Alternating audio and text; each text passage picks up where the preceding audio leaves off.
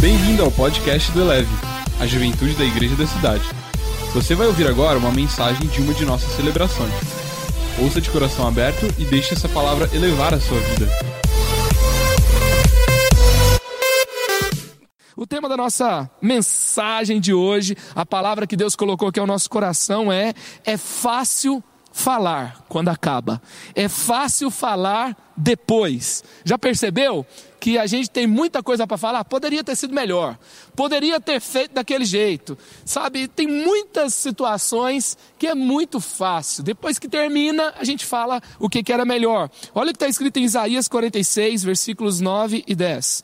Lembrem-se das coisas passadas, das coisas muito antigas.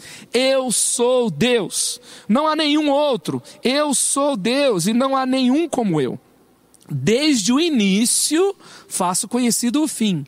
Desde os tempos remotos, o que ainda virá.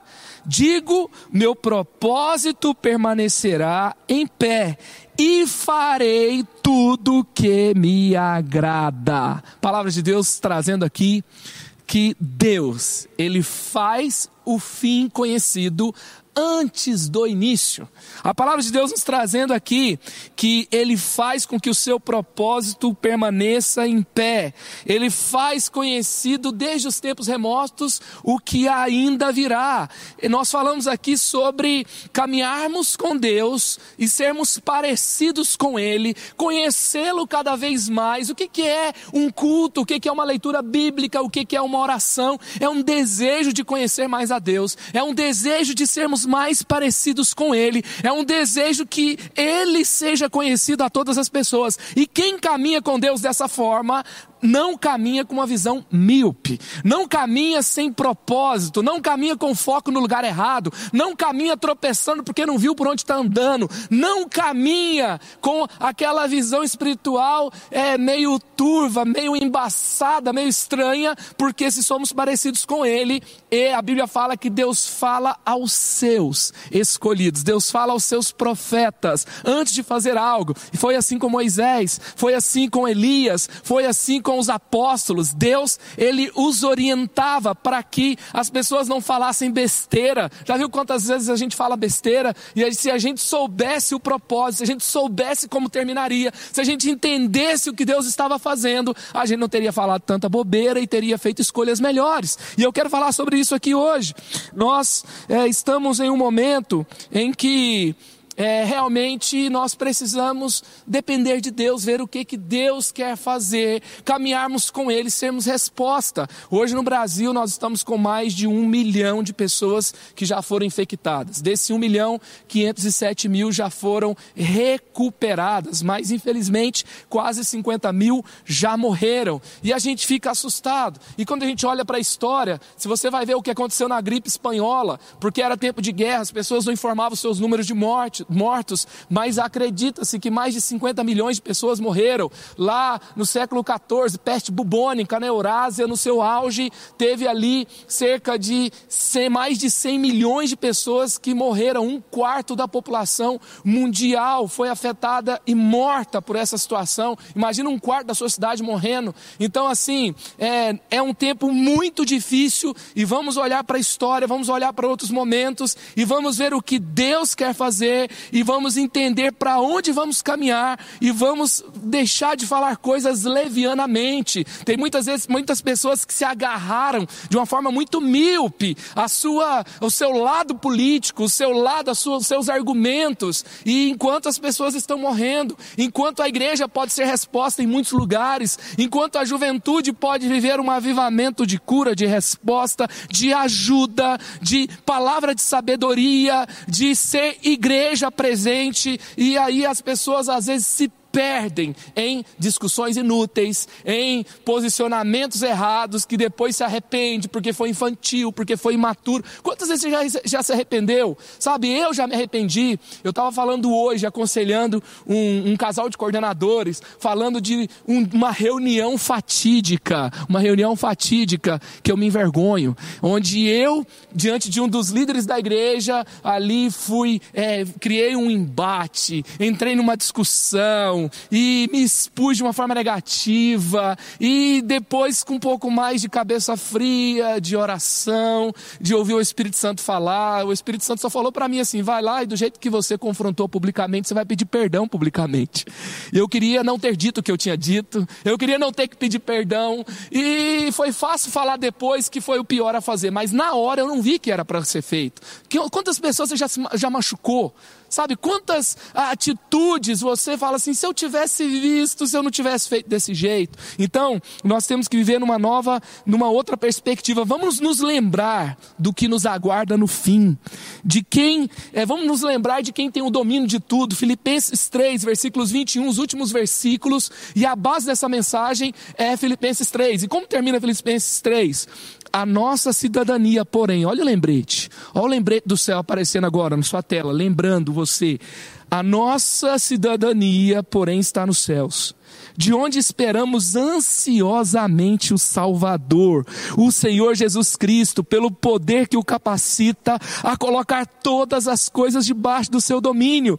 E o que, que vai acontecer depois de tudo? Ele transformará os nossos corpos humilhados, tornando-os semelhantes ao seu corpo glorioso.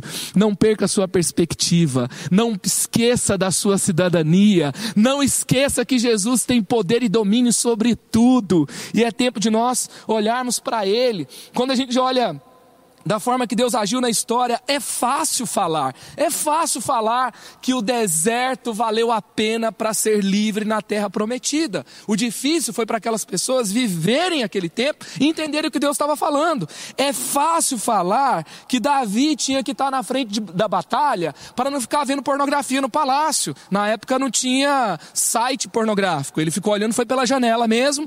Eu não sei que janela que era, onde era, mas ali ele viu que não devia. É fácil falar que ele estava no lugar errado, depois que passou. E eu pergunto para você hoje, aonde você está aí? Você está no lugar certo? Você está olhando para o lugar certo? Ou depois você vai falar assim, não devia estar tá naquele lugar, não devia estar tá falando com essas pessoas, não devia estar tá olhando, não devia estar tá vulnerável de madrugada. Sabe aquele negócio? Ah, eu sei o que aconteceu. Eu estava tenso, eu estava emocionalmente instável, eu estava mal, e aí eu estava cansado, eu estava sob tensão. Isso é o que as pessoas têm falado muitas vezes, né? Estou cansado, cansado de quarentena, cansado de ficar em casa, cansado desse, dessa situação, e eu só quero que tudo volte ao que era antes. E aí eu dei bobeira, eu dei bobeira de madrugada, eu não estava onde eu devia estar, eu podia estar orando, eu devia estar conversando com alguém, devia ter procurado ajuda, mas eu estava ali dando sopa. Foi o que Davi fez, e depois foi fácil falar.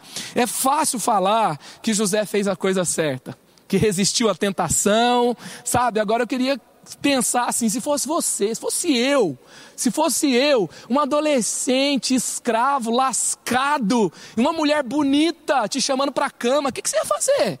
Meu Deus do céu, sabe? É, é, foi fácil falar que ele perdoou os seus irmãos, mas preste atenção. A Bíblia fala que quando José ele se reencontra com seus irmãos, quando José ele se livra do peso do que passou, quando ele já é governador, quando ele pode reconectar-se com a sua família, quando ele vê, sabe, o resultado das escolhas dele e ele se reencontra com seus irmãos no palácio, ele chorou de tal forma, ele chorou tão alto, ele berrou tão alto que o palácio inteiro ouviu o seu choro. Palácio no Egito não era pequeno ele gritava. Eu, eu posso imaginar José urrando. Sabe por quê? Isso foi o preço de uma escolha correta o preço de uma escolha correta. Depois é fácil dizer que valeu a pena. Sabe, eu quero que você veja que vale a pena na hora da batalha. Por que, que José terminou daquele jeito? Porque ele viu durante. Isaías 46, 10. Ele viu o fim antes do começo. Essa palavra aqui, o Espírito Santo, quer mostrar para você o fim antes de terminar. Para que você veja o que vale a pena fazer. Para que você, depois que termina, não falar o que, que tinha que ser feito. É hora de vermos e falarmos o que pode ser feito. E também você começa a ler, eu, eu sou assim, eu, eu não sei, eu não, não sei se é porque eu sou meio competitivo, eu não sei o que que é, né? Eu, eu não me acho competitivo, é minha esposa que acha, o problema deve estar no jeito que ela me vê. Mas é interessante que quando a gente, quando eu olho assim, eu estou lendo a Bíblia, eu já sei a história, eu estou lendo ali, não sei, é, vigésima vez que eu estou lendo aquele texto e eu fico torcendo para o povo não pecar de novo e o povo não ser exilado. Eu fico torcendo, sabe, para o rei Ezequias que fez tanta coisa boa não se perder de novo, mas depois eu sei o final da história e é fácil dizer que ele fez errado. É fácil dizer que o rei Uzias ele pecou de novo. É fácil dizer que o povo de Israel pecou. É fácil olhar para Sansão e falar: "Cara, não! Ele vai descer para os filisteus, ele vai se deitar com uma prostituta de novo, meu Deus do céu". E a gente olha e depois que termina era óbvio que o Sansão tinha que fazer. Era óbvio que Uzias tinha que fazer. Era óbvio que Ezequias tinha que se preocupar com a próxima geração para que os seus filhos não fossem levados levados escravos. Era óbvio o que tinha que ser feito, o que, o que tinha que ser observado. E quando eu olho também Deus, assim, quando eu olho para a história e eu falo assim, a perseguição levou o evangelho para o mundo inteiro. Tempos de fome, de doença, foi um momento em que a fé cristã, ali a fé em Jesus, a presença de Deus, ela fortaleceu os seus fiéis, ela se espalhou entre as pessoas e fez sentido para. É fácil olhar depois e falar isso. Agora, esse é o tempo que nós temos que ver antes do fim. Hoje o Espírito Santo de Deus está te dando uma capacidade de ver antes do fim, para que você, antes do fim, você veja o que tem que ser feito e não chore depois que terminou de não ter feito a escolha correta. Esse é o tempo. Eu estava pensando aqui, é fácil falar depois que passa, que aquele namoro tinha que terminar, não é? Você ficou mal pra caramba, eu lembro, eu fiquei mal pra caramba perdi um peso, chorei pra caramba, conseguia trabalhar. Depois é fácil dizer, tinha que terminar, mas na hora foi difícil. É fácil dizer que aquele desentendimento melhorou seu relacionamento. É fácil dizer depois que você tinha que ser honesto e não pegar aquele dinheiro. O problema é quando você está lascado e aparece a oportunidade de ganhar mais fazendo o que não devia. E aí você tem que dizer não. Também é fácil dizer que depois que você tinha que emagrecer, mas durante o processo foi uma luta, né? Dizer não para geladeira de novo. Tem gente que está colocando um bilhete na geladeira. Você não, quando abre a geladeira tem um bilhete lá. Você não precisa comer, você só está ansioso. Aí volta, é aquela luta, aquela dificuldade. É, sabe? Tem gente que é, é, tem, é, gosta dessas frases depois. Não, não, se tivesse me falado, eu tinha trazido. É fácil dizer assim, não, eu, eu, eu não vi, eu não, eu não entendi, você foi lá e pagou antes, na próxima eu pago. Já viu essa? É pegadinha, não é, não é bem esse não. Se eu soubesse, eu se eu te soubesse, eu não tinha votado nessa pessoa. Depois que passou o desemprego, você fala, eu cresci com aquela situação. O que, que você viu depois que passou? E agora eu queria pensar com você. O que vamos falar depois que essa quarentena acabar? O que, que nós vamos falar? O que, que você vai falar? Você vai falar que você teve mais tempo com a sua família, que você colocou sua leitura bíblica em dia, que você restaurou aquele quarto de oração, que você mudou o rumo da sua cadeira, que a carreira, que você começou um novo negócio, que você ajudou quem precisava, que você se voluntariou na igreja, que você ajudou as pessoas da sua família que estavam em depressão, que estavam com comorbidades e você esteve presente, você orou, você revelou Jesus, que você conseguiu terminar essa quarentena sem brigar com todo mundo da sua casa, você conseguiu melhorar o seu casamento enquanto os divórcios estão aumentando. Eu estava vendo uma notícia hoje que os divórcios aumentou é, bastante durante essa quarentena, 70%, e a maioria dos pedidos de divórcio foram feitos pelas mulheres. Os caras voltaram para casa e elas não aguentaram, não. é tenso, é tenso. Mas o que, que você vai dizer depois dessa quarentena? Que você aproveitou esse momento, se tornou uma pessoa melhor, você viu milagres acontecendo, você participou de cultos online, você se conectou, e você pediu oração, e você recebeu de Deus, e você contagiou outras pessoas pessoas, você ganhou gente para Jesus. O que que você vai dizer depois que isso passar? Eu espero que você não seja aquela pessoa que diz que deveria ter feito, deveria ter falado, deveria não ter brigado, deveria não ter ficado vulnerável e assim por diante. E vamos lá. Vamos aprender com Paulo. Paulo na sua quarentena, Paulo preso em Roma, Paulo escrevendo aos Filipenses, Paulo é, ficou ali anos preso em Roma e ele passou a sua quarentena ali. E eu aprendo demais com Paulo. Gente, Paulo não fala assim: a prisão é incrível, a prisão é cheia de oportunidade, a prisão é o melhor lugar para se viver. Quem está falando isso nessa quarentena é louco. Enquanto tem gente morrendo, a gente falando, não, olha o céu aqui o tempo todo. Paulo não fala assim mas ele fala outras coisas que eu queria te convidar para ver, para aprender com esse gigante da fé, com esse homem de Deus. Queria te lembrar que para as melhores decisões em um tempo como esse, primeiro, se lembre de que a questão não é a situação, a questão é o seu foco. A questão não é a situação que você está, a questão é para onde você está olhando, a questão é a sua perspectiva. Então lembre-se em um tempo como esse, para você tomar as melhores decisões, que a questão não é a situação, é o seu foco. Filipenses 3, versículo 1 diz assim: Finalmente, meus irmãos, alegrem-se no Senhor, alegrem-se no Senhor. Finalmente, o que, que Paulo fala? Paulo não fala assim, gente, que incrível essa quarentena, que incrível essa prisão em Roma, olha que incrível. Estou falando de Jesus até para a casa de César. Ele não fala que era sensacional estar lá. Por quê? Porque não era, gente. Não era legal. Não é legal ficar também dentro de casa. Não é legal ficar desempregado. Não é legal ver gente morrendo. Não é legal você é, pegar lá e ver a crise política, ver a crise econômica, ver entrar num shopping e ver que a maioria das lojas fecharam. E você vê gente que ficou desempregada e vê gente que está passando por lutas muito grandes. Não é legal. Mas Paulo fala assim: finalmente, meus irmãos, alegre Alegrem-se no Senhor. Alegre-se não se você tem emprego ou não tem emprego. Alegre-se não se o namoro continua, se o namoro terminou. Alegre-se não se a pessoa está viva ou se infelizmente ela partiu. Alegre-se no seu. Na, Paulo nem fala alegre-se no seu ministério. Paulo ele fala do ministério. Ele fala da sua soberana vocação. Ele fala que o que importava era terminar o ministério, mas ele fala alegre-se no Senhor. E eu quero dizer para você, alegre-se no Senhor. Sabe o que que te leva à decisão é, errada nos dias difíceis é foco no lugar errado. Sabe, a gente tem momentos difíceis, mas a nossa alegria não é se a gente está preso em Roma como Paulo estava, ou se a gente está livre, ou se nós temos o um ministério aqui, ou se a gente tem uma coisa ali, se a gente tem um dinheiro de reserva, ou se não tem, a gente está olhando para o céu e Deus está nos sustentando a cada dia. A nossa alegria está em Jesus. Ele que nos alegra, Ele que nos supre, sabe? Isso que, que tem que ser o nosso foco. O nosso foco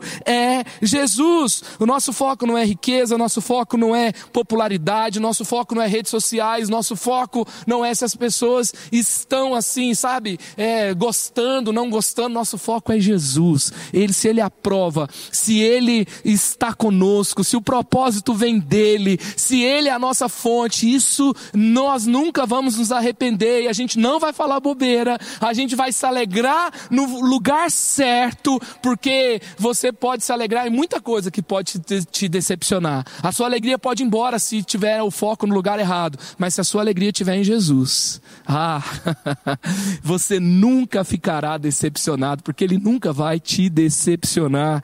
O nosso foco é Jesus, nosso compromisso é com a verdade. Nós temos que olhar para Jesus. Sabe, quando você tem um foco em Jesus, você diz a verdade sempre, porque tem hora que você dizer a verdade vai vai incomodar, mas o seu foco é Jesus, você vai ter punch o suficiente para sustentar uma verdade. Numa cultura que a mentira é regra, às vezes a verdade é uma provocação, mas você vai continuar com o seu foco no lugar certo. Segundo, um, para você tomar as melhores decisões, se lembre que quem tem propósito não se cansa facilmente. Quem tem propósito não se cansa facilmente. Filipenses 3:2, escrever de novo as mesmas coisas não é cansativo para mim. É uma segurança para vocês. Sabe o que que nos leva a termos decisões erradas? A ausência de propósito. É isso que nos leva às escolhas, às escolhas erradas. É tão legal, cara, que Paulo fala assim: escrever de novo as mesmas coisas não é cansativo. Para mim é uma segurança para vocês. Ele tinha o foco no lugar certo. Então ele não cansava de repetir. Eu tô cansado de repetir algumas coisas nesse tempo. Filho, para de jogar. Filho, sabe, eu tô ali de novo, menino, YouTube de novo, jogando de novo, e vamos para aula online, e a gente falando às vezes as mesmas coisas, às vezes, às vezes a gente se cansa. Mas Paulo ele fala assim: olha, eu tenho um propósito, eu tenho um propósito. É segurança para você que eu não me perdi da verdade é segurança para vocês que eu não deixei o evangelho. Ele está alertando com relação aos falsos mestres. E quando que nasce o falso mestre? Quando o propósito se perde. Sabe, nesse tempo está cheio de gente que está dando uma mexida no propósito para ter mais popularidade. Tem gente que está dando uma turbinada na graça, dando uma aguada no juízo, na disciplina, para ver se tem mais gente. Eu vou falar de um outro jeito, vou mudar um pouco o propósito, vou dar uma distorcida. Eu meto uma polêmica de cá, ah, um, num dia, eu falo uma coisa que dá a entender outra no outro dia, e aí eu vou brincando com essas coisas e eu vou ficando cada vez mais popular. Tem muita gente trocando a verdade por contextualização tem muita gente que, em nome de mais seguidores, se perderam. E aí eles se envolvem em mais discussões. E, e cara, nós temos que olhar para Cristo. O mais legal não é ser hipster, não é ser hype, não é. O mais, o mais importante é você não perder o seu propósitos. E nós temos que olhar aqui, sabe, existe um cansaço que não é fruto de muitas atividades, existe um cansaço que é fruto de ausência de propósito. Tem muita gente que está cansado não é porque está fazendo muita coisa, não é por causa da, sua agenda cheia, não é por causa do trabalho, porque trabalho tem que ser terapêutico, servir no ministério é, me renova, sabe, servir minha família, é, quando eu não sirvo que eu fico mal. Agora, se tem falta de propósito, qualquer coisa que você faz te dá cansaço porque não tem, você faz e faz e você se cansa. Eu tenho falado que nós não somos fazedores de coisas, nós somos geradores de vida, sabe? Nós não somos aqueles que ficam fazendo, fazendo, fazendo, fazendo, nós estamos gerando, gerando, gerando, gerando. E a dor do gerar é recompensada pela vida que nasce, a dor do gerar é recompensada pelo fruto que brota, a dor do gerar é recompensada por aquela vida que chega e nós continuamos firmes. E Paulo ele está ali,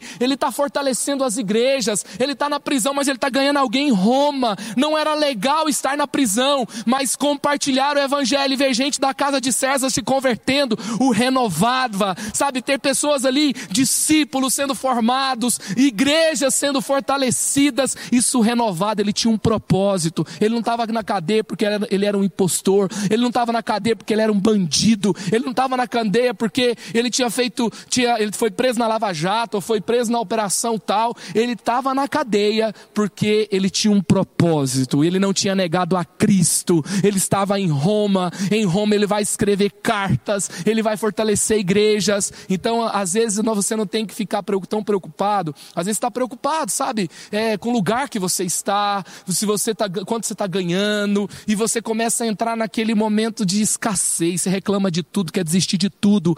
Deixa eu te convidar a olhar para o seu propósito agora. O que está sendo gerado onde você está? Qual que é o fruto? Quem, sabe por que, que você foi parar aí? Se tem propósito, tem destino, se você viu o final, você vai receber um renovo do céu. Eu quero declarar sobre a vida de quem hoje tem se desgastado para gerar vida. Receba vida nova. Começa a perceber os frutos que Deus está gerando. Começa a se mover para gerar pessoas no céu. Começa a se mover agora para servir, para amar. Se você se desgastou demais, reflita onde você foi parar. Por que, que você foi parar lá? E começa a ter uma agenda de de transformação, uma agenda de esperança, uma agenda de vida, uma agenda de propósito, uma agenda que o céu está se movendo e você está se movendo porque Deus está movendo você para algum lugar e receba hoje um fôlego novo, receba hoje uma força nova, receba hoje um tempo novo de Deus. Ei, você não vai desistir, você não vai ficar pelo caminho, você não vai se afundar na depressão, você não vai ser contado como um desistente, uma vítima da quarentena,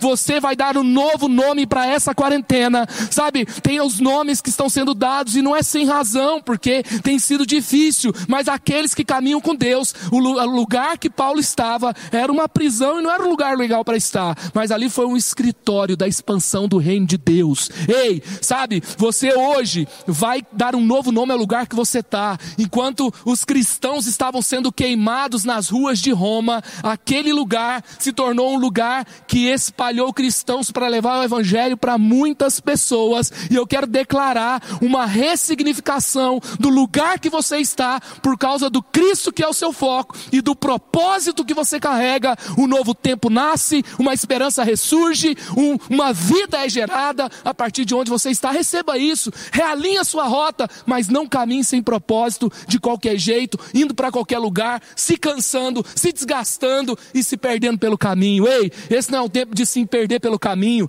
Esse é o tempo de encontrar os perdidos no caminho. Esse é o tempo, não é o tempo de você ficar cansado e desesperado. É tempo de restaurar os cansados, sabe? Se você nesse tempo, se o cristão, se o que ama a Deus, se o que tem propósito, se o que tem palavra, está cansado e deprimido, eu pergunto a você: quem vai cuidar dos cansados? Quem vai cuidar dos feridos? Quem vai ajudar os que sofrem? A igreja é a esperança do mundo, o seu renovo não tem limite, a presença de Deus não se cansa, o propósito de Deus não se deteriora, a circunstância não é uma questão de circunstância, não é uma questão de momento, é uma questão questão de perspectiva. Receba a perspectiva do céu e se mova com Ele hoje, em nome de Jesus. Vamos caminhar, sabe, com Deus e vê-lo se movendo conosco e ver a vida que está sendo gerada através dele. Terceiro, lembre-se que religiosidade piora o que já está ruim. Lembre-se que religiosidade, religiosidade consegue piorar o que já está ruim. Olha só, Paulo fala assim: cuidado com os cães. Cuidado com esses que praticam o mal. Cuidado com a falsa circuncisão. Sabe, a circuncisão lembrava da separação do povo de Deus. Lembrava que era um povo que tinha uma aliança com Deus. Quando uma circuncisão era feita, um anel se formava. Esse anel lembrava da aliança de Deus. Essa separação ali, essa marca no corpo, lembrava que era um povo escolhido. E aí Paulo vai dizer o quê? Pois nós é que somos a circuncisão. Ele fala: circuncisão não é uma coisa que você faz, circuncisão é uma coisa que você é. Nós somos, nós não fazemos a circuncisão, nós somos. Paulo está dizendo assim: filho de Deus não é o que eu faço, filho de Deus é o que eu sou, sabe? Não é uma religião que eu tenho, não é uma obra que eu pratico, é quem eu sou. Eu sou filho de Deus, é uma questão de identidade, é muito mais profundo. E aí ele fala: pois nós é que somos a circuncisão, nós que adoramos pelo Espírito de Deus, que nos gloriamos em Cristo Jesus e não temos temos confiança alguma na carne. Paulo está dizendo para a gente ter cuidado com as pregações daquele tempo, assim como nós temos hoje de cães, de pessoas mal intencionadas que querem provocar e construir religiosidade e não um relacionamento sincero, puro, com foco correto em Deus. Então, cuidado, a gente não vence um tempo como esse com religiosidade, com obras, sabe, com confiança na carne, achando que temos o suficiente, achamos que fizemos fizemos o suficiente. O que nos faz termos escolhas erradas nos dias difíceis é uma vida de aparências. Sabe o que que os cães ali, os falsos mestres, a religiosidade trazia? Trazia vida de aparências, foco na aprovação das pessoas. Isso mata, isso mata. Quem está sustentando a aparência, imagina, está pesado demais, né? Está pesado demais. E nós precisamos nos voltar para Cristo. Então, cuidado com uma vida de aparências. Sabe por que, que Paulo conseguia se alegrar na prisão? Primeiro, que o foco dele era Jesus. E se o foco dele era Jesus, ele não estava ali porque ele tinha feito uma coisa errada. Ele estava ali porque ele estava cumprindo um propósito. E se ele tivesse feito uma coisa errada, e ele tivesse na prisão por ter feito uma coisa errada, essa carta não seria sobre se alegrar somente em Jesus, era sobre se arrepender. Às vezes nós temos que olhar para onde nós estamos e ver se não estamos ali porque erramos, porque a religiosidade quer vencer algo subornando a consciência, quer vencendo, fazendo uma coisa boa para cobrir uma coisa ruim e falar, eu não sou tão ruim assim. Quer olhar para o outro e falar, olha o que o outro está fazendo. Eu não sou desses, eu não estou lá na prostituição, eu não estou lá usando drogas, eu não estou lá, eu estou aqui, eu, eu amo a Deus, mas isso na verdade é uma conversa para cobrir um outro erro. E, e deixa eu te dizer uma coisa: tem diferença de pecado no sentido de, de consequência, no sentido de como ofende o coração de Deus? Tem. Com relação relação à salvação, não tem diferença de pecado. Tudo é transgressão, tudo te coloca ali. Se você não tiver o perdão de Cristo, a redenção nele, você está fora. Então, o que, que nós precisamos fazer? Nós temos que tratar cada coisa como realmente é. Romanos 2, Paulo fala assim: não há diferença de grego, de judeu, não há diferença, sabe? Todos precisamos da cruz de Cristo. Se eu preciso me arrepender, eu me arrependo. Se eu preciso mudar, eu mudo. Se eu preciso viver é, emoções restauradas, eu tenho que buscar isso. Se a minha prisão não é por causa do meu propósito, é por causa de quê? Se a minha prisão não é porque o meu foco é Jesus, é pelo quê? E eu tenho que voltar a Cristo. Ah, o foco da religião é aparência e não transformação. O foco da religiosidade é, sabe, é, é, é, o conforto e não a relevância. O foco da, da religiosidade é ser conhecido e ser aplaudido e ser reconhecido e não a glória de Deus. Então você precisa, às vezes tem gente que não se arrepende, não muda, sabe por quê? Porque isso vai trazer prejuízo para a sua imagem. Ele está pensando em quantas pessoas vão falar, como é que vão falar. Então isso te mantém numa prisão que não é uma prisão causada pelo seu propósito. Agora, quem está na prisão pelo propósito é livre mesmo que esteja na prisão. Agora, quem está é, amargando uma vida de derrotas e distante de Deus, você é preso mesmo que você esteja livre. É isso que a religiosidade faz com as pessoas. E olha, qual é o sinal da verdadeira espiritualidade? Paulo fala aqui: não confiar na própria carne. Então, é pela graça de Deus que chegamos onde chegamos, é pela graça de Deus que conquistamos o que conquistamos, é pela graça de Deus que seguimos. Também é não confiar nas obras, é glorificar Jesus, é uma graça que glorifica Jesus e é uma adoração pura. Então vamos lá, lembre-se para você tomar, você não vê depois que acabou, você vê agora o que tem que ser visto. Lembre-se que a glória é de Deus sempre. Filipenses 3, 5 a 7. Se alguém pensa que tem razões para confiar na carne, eu ainda mais. Circuncidado no oitavo dia de vida, pertencente ao povo de Israel, à tribo de Benjamim, verdadeiro hebreu quanto à lei, fariseu, quanto ao zelo, perseguidor da igreja, quanto à justiça que há na lei, irrepreensível. Mas o que para mim era lucro, passei a considerar como perda por causa de Cristo. Ah, Paulo fala assim: ó, tudo isso aqui que eu tenho de credencial não vale nada, não vale nada comparado a quem Jesus é, comparado ao que eu ganho, Jesus. Sabe, se você tem sustentado uma vida de aparência, você não tem noção de que é uma vida com Jesus se você tem sustentado uma caminhada cheia de, de, de mérito, cheia de, é, sabe, de, de conquistas pessoais que você se vangloria, você não tem noção do que é você deixar tudo isso debaixo da cruz de Cristo e dizer: Jesus, é por você Jesus foi você. Jesus vale a pena deixar tudo para trás e te seguir. Sabe, às vezes coisas como essa talvez te impediram de mudar de direção. Talvez você está no lugar. Eu me lembro de falar de Jesus para as pessoas e aquelas pessoas falarem assim: puxa, mas é, toda a minha família tem uma tradição. Às vezes tem uma tradição a se zelar. Às vezes tem algo que você tem que deixar para trás. Tem pessoas que deixaram seus negócios para trás porque não condiziam com a sua fé. Tem pessoas que tiveram que mudar bastante para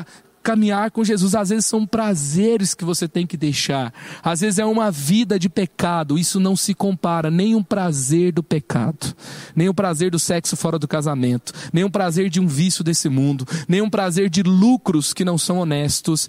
Eles podem se comparar à grandeza de ganhar Cristo, ganhar Cristo no seu coração. E aqui também está dizendo sobre é, conquistas até religiosas, posições sociais. Paulo sacrifica tudo, deixa tudo no chão e fala: Isso aqui é esterco, isso aqui é lixo, isso aqui é para ser jogado fora, se comparado a quem Jesus é. Vamos caminhar com Ele e ver a grandeza de tê-lo como nosso maior presente. E por último, lembre-se que seus melhores dias não estão no passado. Seus melhores dias não foram é, aqueles dias que não estão mais acessíveis a você. Olha o que o texto fala: quero conhecer a Cristo o poder da sua ressurreição e a participação em seus sofrimentos, tornando-me como ele em sua morte, para que de alguma forma alcançar a ressurreição dentre os mortos. Paulo fala assim: olha, essa leve, momentânea tribulação, essa participação nos sofrimentos de Jesus não se comparam com o quê? Com os dias que hão de vir com os dias que virão, participação na ressurreição de Jesus. Ei, tem momento que morre mesmo, sabe? Talvez você está se sentindo é, é, é, como se estivesse morrendo nesse tempo. Se você está morrendo por causa da sua fé, se você está morrendo para os seus desejos, se você está morrendo para aquilo, para sua carne, se você está morrendo para conquista nesses mundo, conquistas nesse mundo, vale a pena, sabe por quê? Porque aonde está tendo morte, vai ter ressurreição. Não tem ressurreição onde não esteve morte. Jesus fala lá em João 12 o grão de trigo, para brotar, primeiro tem que cair na terra e tem que morrer, sabe? Às vezes é mais fácil você tá lutando e você recorrer a um prazer do momento, você recorrer a um pecado, você recorrer ao seu vício de internet, você recorrer a um vício de defraudação de pessoas, você recorrer a um vício de talvez de álcool, de drogas, talvez de fuga da realidade, talvez seja só um vício de noites e noites, noites e noites. Sabe, você sabe, ter aquele tempo e ter o seu Netflix e ter sua rede social faz mal para ninguém mas talvez isso se tornou uma compulsividade. Pode ser até comida, pode ser, sabe, tanta coisa, compras. Teve gente que se matou de comprar na internet, vai comprando. Você precisa liberar um pouco de endorfina comprando na internet. E você tá ali, aquela loucura, e você vai ter que morrer para esse desejo. Você vai tremer de vontade, vai ter que dizer não. Sabe, você vai ter que dizer não para o sexo antes do casamento. Você vai ter que dizer não para uma vida de escolhas erradas. E você vai morrer para sua carne. Às vezes você está tão irado, você quer tanto falar, você quer tanto esbravejar. E você vai morrer para você mesmo. Morra, morra. O que, que vai nascer no lugar dessa morte, desse desejo que não foi suprido? O que, que vai nascer no lugar dessa escolha que você fez de renunciar ao pecado? Vai nascer vida vai nascer um novo tempo, vai nascer algo que você não conhece, não conhece. Eu estava me lembrando aqui, gente, estava me lembrando, conversava com um discípulo essa semana, ele estava pensando em mudar de direção. Eu disse para ele sobre um ano na minha vida, em que eu estava fugindo do meu propósito. Eu recebi, eu tinha feito um propósito com Deus, eu tinha feito um voto. Aliás, nasceram votos durante a quarentena, tem que ter nascido pelo menos um, né? Nem que seja um voto bobo de, sei lá, um, não, sei lá, um voto de que eu não vou é, acessar as redes sociais antes de ler a Bíblia. Pelo menos esse. Aí eu estava dizendo para ele que eu estava fugindo de um voto que eu tinha feito, de uma escolha com propósito que eu tinha feito. No ano de 2007, eu estava indo embora. E no meio do caminho, foi, eu estava indo embora mesmo, eu estava me mudando até de cidade. Aí Deus falou para mim: Olha, não é hora de você voltar, não é hora de você desistir. E eu decidi jogar tudo isso para cima, fiquei. Fiquei aqui nessa cidade, fiquei no ministério que Deus tinha me chamado. Naquele ano nasceu Reação. Naquele ano eu chamei Mariana para namorar. Demorou seis meses, mas ela aceitou e começou a namorar comigo. Naquele ano, sabe, muita coisa aconteceu. Se eu tivesse ido embora, eu teria perdido tanta coisa. Isso acontece, sabia? Perto de um momento de um grande derramar de Deus, você vai lutar com um grande, uma grande tentação de desistir. Se você tem sido muito tentado nesse tempo, é só um teste de Deus para você ser aprovado. Morra e participe do poder da ressurreição. Participe do poder da ressurreição. Imagina o que vai acontecer. Não seja daquele que depois que passou fala assim: olha, eu devia ter feito isso, eu devia não ter desistido, eu devia ter permanecido, eu devia ter sido fiel. Em nome de Jesus, você vai ser o José. José, que depois você vai chorar até alto, todo mundo vai ouvir, por causa do preço que você pagou. E você vai se deliciar do prazer da recompensa, o poder da ressurreição de Jesus em você. E o texto continua falando: quero conhecer a Cristo e aí depois versículos 12 a 15. Não que eu já tenha obtido tudo isso, ou tenha sido aperfeiçoado, mas prossigo. Hoje essa palavra de Deus para você, prossigo para alcançá-lo, pois para isso também fui alcançado por Cristo Jesus, irmãos. Não penso que eu mesmo já tenha alcançado, mas uma coisa faço, esquecendo-me das coisas que ficaram para trás e avançando para as que estão adiante, prossigo para o alvo, a fim de ganhar o prêmio do chamado celestial de Deus Deus em Cristo Jesus. Todos nós que alcançamos a maturidade devemos ver as coisas dessa forma. E se em algum aspecto vocês pensam de modo diferente, isso também Deus esclarecerá. E ele vai terminar dizendo esse texto lá nos versículos 20 e 21. Somos cidadãos do céu. E nós teremos os nossos corpos humilhados, exaltados. Você vai receber uma parte do poder da ressurreição aqui. Você vai receber uma parte do prêmio da sua vocação em Jesus aqui. Mas o que há de vir não se compara. Ei, ei, preste atenção, preste atenção. É difícil ver isso, é difícil, eu sei. Mas os seus melhores dias não estão antes, estão adiante. Toda tempestade passa. E você vai viver o poder da ressurreição em Cristo Jesus. Elevou sua vida? Compartilhe. Se você quer tomar uma decisão por Jesus, ser batizado, servir no Eleve ou saber algo mais, acesse elevesuavida.com ou envie um e-mail para juventude@elevesuavida.com. Que Deus te abençoe.